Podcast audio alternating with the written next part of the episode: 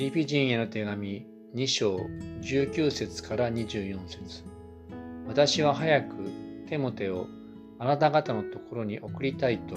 主イエスにあって望んでいます。あなた方のことを知って励ましを受けるためです。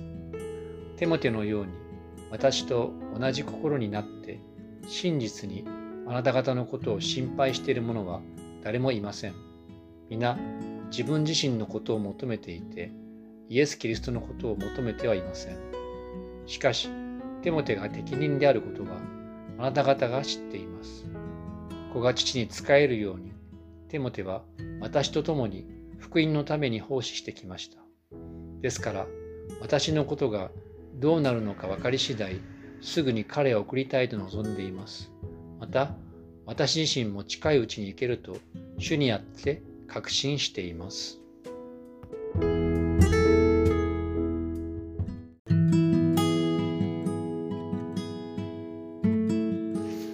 はこのところから「親身になって」と題して御言葉を取り次ぎます。え皆さんおはようございます。あのなかなか新型コロナウイルスの感染拡大が冷めやらずですねもう東京は第8波に入ったっていうことをねあの先週また言っておりました、えー、海外ではですねもうワクチンも進んで医療体制も整ってマスクもねしてないなんていうことが多いかもしれませんがなかなか日本では部屋の中とかですね話し合う時にはマスクが離せないっていう、まあ、ちょっとそういういろんな状況ありますけれども。また今日ちょっと少し薄曇りの日ですけれどもですね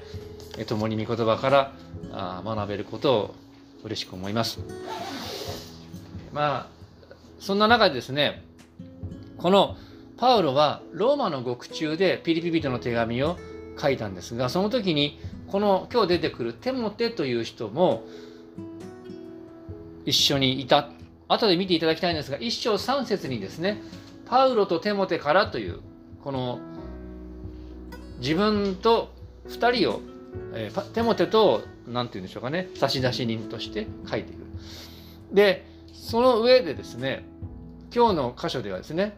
テモテがピリピ教会を訪れてその後パウロもピリピ教会を訪れることをこう知らしている。そして実はそれを聞いて困難の中にあったピリピ教会の人はおそらく励まされた喜んでいるっていうことがあると思います。で実はこの歌詞を読む前に知っていただきたい背景があるんですね。実はこの手紙ピリピ人の手紙はローマの獄中にいたおそらくローマにいたパウロが口実した口実筆記としてですねテモテがそれを書き留めたという説があるんです。で実はその手紙をですねテモテではなくて今日の箇所の次に出てくるエパフロディトスというエパフロディトという人がこのピリピ人の手紙をピリピの教会に届けたというそういう背景があることをまず覚えておいてください。でそんな中で今日の箇所では他者への気遣い2章の3節4節にある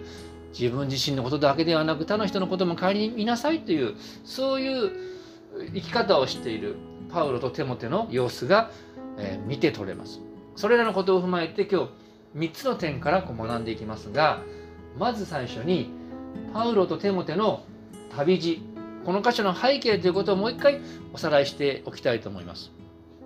で2章の19節前にも出ていますが読める方読んでみましょうか。3はい。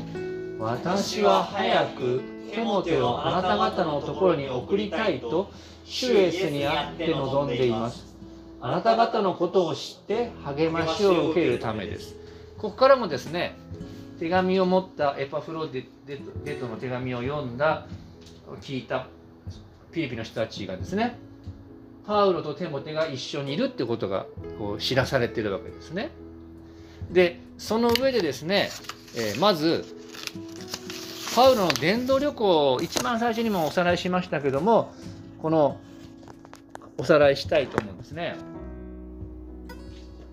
使徒の働きの皆さんよく言いますが16章から20章までを読めたら読んでみてください。大きくこう拡大した地図がありますが第一次伝道旅行の時に前やったですねこのアジア地方でアジア地方でパウロは伝道してこのガラティアの教会宛てに手紙を書いた。でパウロはこのガラティア地方のですねリステラまあリストラという訳もありますがここにいたテモテを第2回目の伝道旅行の時にですねこう素晴らしいあの主の器だってことで連れていくことを決めて第二次伝道旅行の時にパウロはアジアで御言葉を語ることを禁じられてそしてです、ね、アジアで御言葉語れないからですねマケドニアというこのヨーロッパですね今でいう。このですね。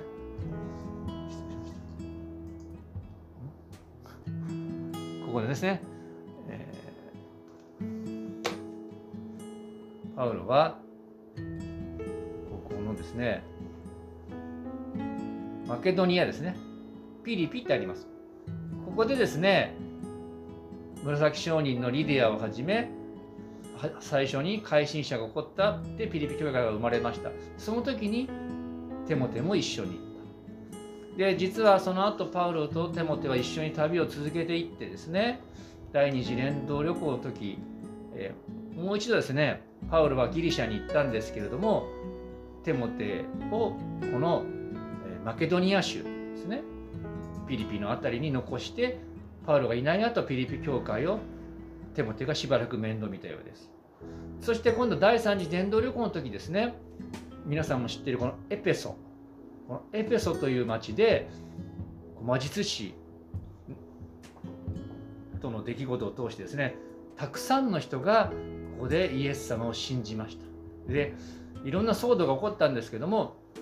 パウロはしばらくエペソにとどまっていてそして自分の代わりにやはりテモテを第三次伝道旅行の時にこのフィリピに使わしてここでしばらく面倒を見るフィリピ教会の面倒を見るようにさせた、まあ、そういう背景がこの箇所にこうあったわけです。でそんなことですね。使徒の1921から22節に書いてありますね。このエペソの騒動エペソの大改心があった後パウルは御霊に示されマケドニアとアカイアを通ってアカイアっていうのはギリシャですね。エルサレムに行くことにした。そして私はそこに行ってからローマも見なければならないと言った。そこで自分に仕えている者たちのうちの2人テモテとエラストをマケドニアに使わしピリピがあるマケドニアに使わし自分自身はなおしばらくアジアにエペソにとどまっていたということですね。でそういうことでピリピの教会の人はテモテのことをよく知っていましたから今日見ている箇所2章の22節でパウロはテモテについてピリピの人々にこう言ってるわけですね。しかしテモテが適任であることはあなた方が知っています。子が父に仕えるようにテモテは私と共に福音のために奉仕してきました。と言ってるわけです。でこのようにパウロとテモテとピリピ教会の強い結びつきが人の働きを見てもよくわかるわけです。じゃあその上で何でパウロはテモテをピリピ教会に自分から行く前に使わしたのかということを2番目の点で見ていきます。パウロとピリピ教会の喜びのためにということが2番目のポイントです2章20節ちょっと読める方は前の箇所読んでみましょう。3はい。テモテのように私と同じ心になって真実にあなた方のことを心配している者は誰もいません。これまで説明してきたようにですね、パウロがピリピ教会の人たちにとって生みの親であるならば、何度もピリピ教会をパウロ亡き後訪れたテモテはピリピ教会にとって育ての親のようなですね。ご存在だ。そう言えるかもしれません。そしてそのパウロと同じ思いで一つの魂でっていう元の言葉です。ピリピ教会の人々のことを気にかけていたテモテの様子について。そしてこれほど深い関わりを持ったテモテがその困難の中にあるピリピ教会を訪れますよと知らされることによってピリピの人々は大いに励まされた。あパウロ先生は来ないけどあテモテさんが来るんだ。苦しいけどもうちょっと頑張れる。と思ったかもしれない。だけども同時にですねテモテの訪問を知らされたフィリピの人たちはこう身が引き締まるような思いになったんですね。えなぜか。それはですねこのエパフロデトスを通して送られたピリピリとの手紙の中にいろんな教えがあります。福音にふさわしく生きなさい。それからまあ簡単に言うと自分自身のことだけじゃなくて他の人のことを顧みなさいとかもしかしたらちっちゃな小競りがあったけどもそういうことはさておいてイエスの体一つの体として共に戦いなさいそのようなパウロの手紙の教えをテモテが後から言ってピリピの人たちが守っているかどうかを確認するそういうことがここでパウロによって言われているんですね。このあなた方のことを知って私も励ましを受けるためですっていうのが一章の初めにこう書いてありましたこの2章の19節にあなた方のことを知って私も励ましを受けるためっていうことですね。あなた方が御言葉に固く立っているかどうか私の教えをきちんと守っているかどうかを知って私も励まされたい。私の魂も喜びたいということを言ってる。まあそれは一種の何て言うんでしょうかね。フィリピンの教会の人たちにこう緊張っていうかですね。あ御言葉をしっかり守ろうというそういう刺激になったわけです。さあそんな中でですねあることが分かります。それはテモテという人はパウロとピリピ教会の間に入ってですね互いの近況を報告し合うという役割を伝言者のような役割を担っていたんですね。あの当時電話はもちろん SNS なんてありませんからパウロは信頼のできるテモテをこの伝達者として置いたってことなんです。そしてそれだけじゃない。フィリピンの人たちの様子を聞いてパウロがこうしっかり福音に歩んでるってことを聞いて励まされたいというそういうことだけではなくて今度は逆にパウロのこともフィリピンの人たちに伝えてフィリピンの人たちに安心を与えたい励ましたいというパウロの願いがあったんです。2章23節にですね私のことがどうなるか分かり次第手も手を使わすつもりですという中にですねパウロ自身の裁判の結果が分かり次第手も手を送りますよつまり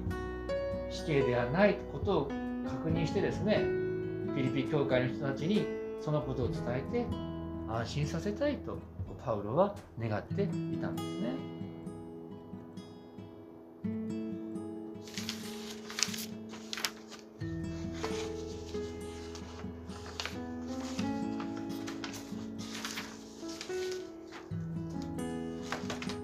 ようなことから何がわかるか。パウロはですねフィリピ教会の人々を気遣っているその、まあ、パウロの思いやり。パウロが親身になっている様子が見て取れるわけです。先ほども言いましたがこのピリピとの手紙を通してパウロはピリピのクリスチャンを福音のために整えたいと願っていたことが先に触れた通りです。でそればかりか先も言いましたが育ての親のテモテやそして生みの親のパウロ自身がこれから訪問するよということを予告してさらにですねパウロは自分が行く前に前段階としてピリピをこう使わすことによって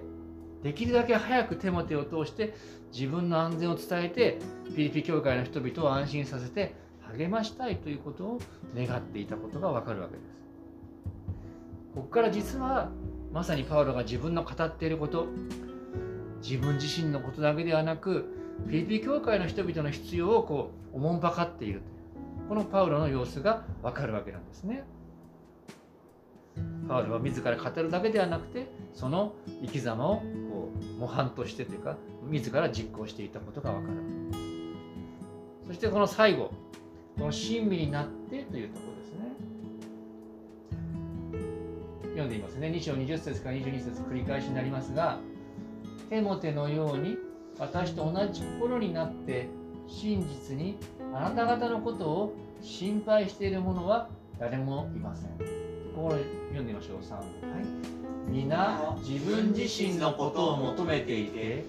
イエス・キリストのことを求めてはいません。しかし、テモテが適任であることは、あなた方が知っています。子が父に使えるように、テモテは私と共に福音のために奉仕してきました。2章の20節から22節です。実はですね、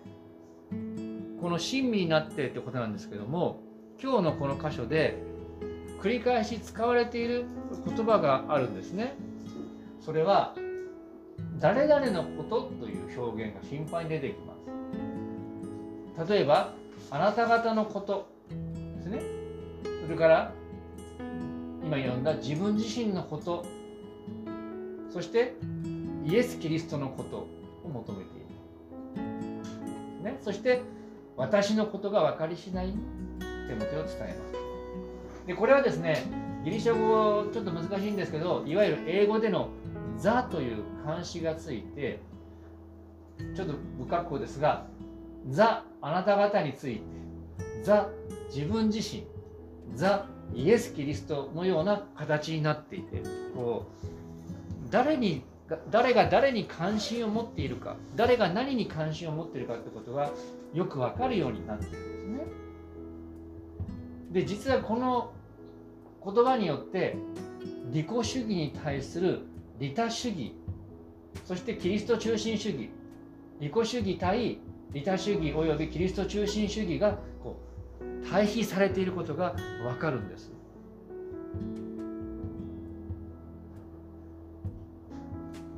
実はこの自分自身のことを失礼しました。例えば利己主義とキリスト中心主義の対比が20節のですね皆自分自身のことを求めていてイエス・キリストのことを求めていませんというふうに対比されていますで実はこの自分自身のことを求めるということの反対の行為こそ愛であるということをあの有名な聖書の箇所が実は同じ言葉を持っ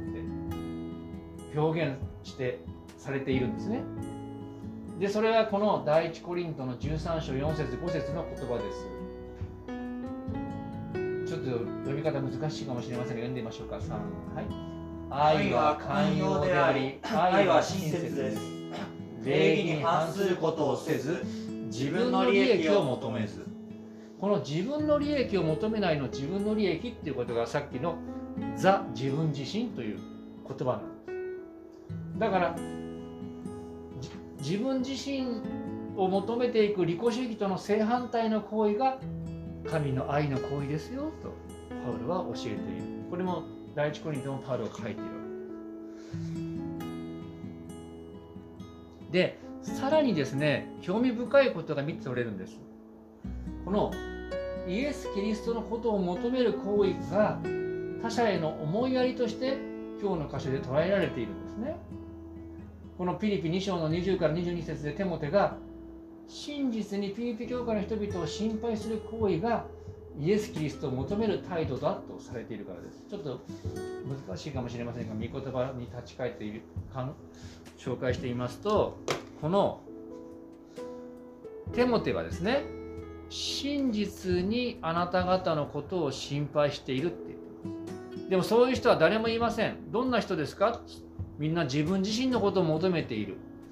で自分自身のことを求めていることの反対がイエス・キリストのことを求めることだ。つまりイエス様のことを求めるイエス様への献身というのはあなた方他の人々のことを心配したり他の人々のことに親身になることなんですよ。ということを実はここから私たちは見て取れるわけなんです。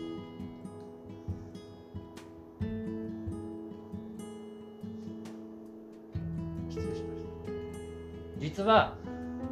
こから分かることは私たちのイエス様への献身は私たちの他の人への思いやりや気遣いに具体的にこう現れるっていう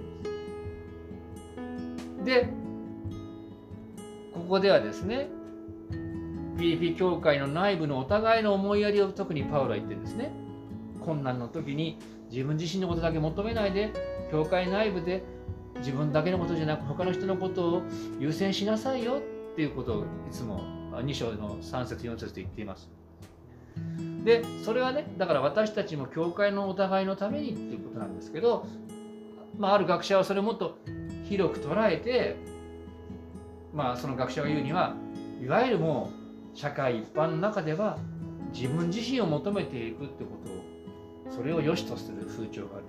でも私たちはイエス様に従う者として他の人のことを顧みる。それは教会内の人そして教会内でなくても私たち以外の人のことを顧みる。というところまで広げて理解できるというんですね。ですから繰り返しになりますが私たちがもし教会の他の兄弟姉妹のために親身になったり思いやりを示すならそれはイエス様に従っている行為でありまたもっと広く伸ばしてですね教会と関わりなくても私たちが誰か他の人に親身になったり愛の手を差し伸べるならばそれもイエス様への献身になるしそしてそれを通してですね目に見えないイエス様の愛が人々にこう私たちを通して明かしされるというそういう行為になるわけです。実はその模範としてテモテがいるわけですしそのテモテのことをもう一度ピリピの人を思い出してああそうだテモテさんこそそのようにイエス様の愛に生きた他の人のことを顧みた人だったんだってことをこの今日の言葉を通して思い出したに違いないわけです。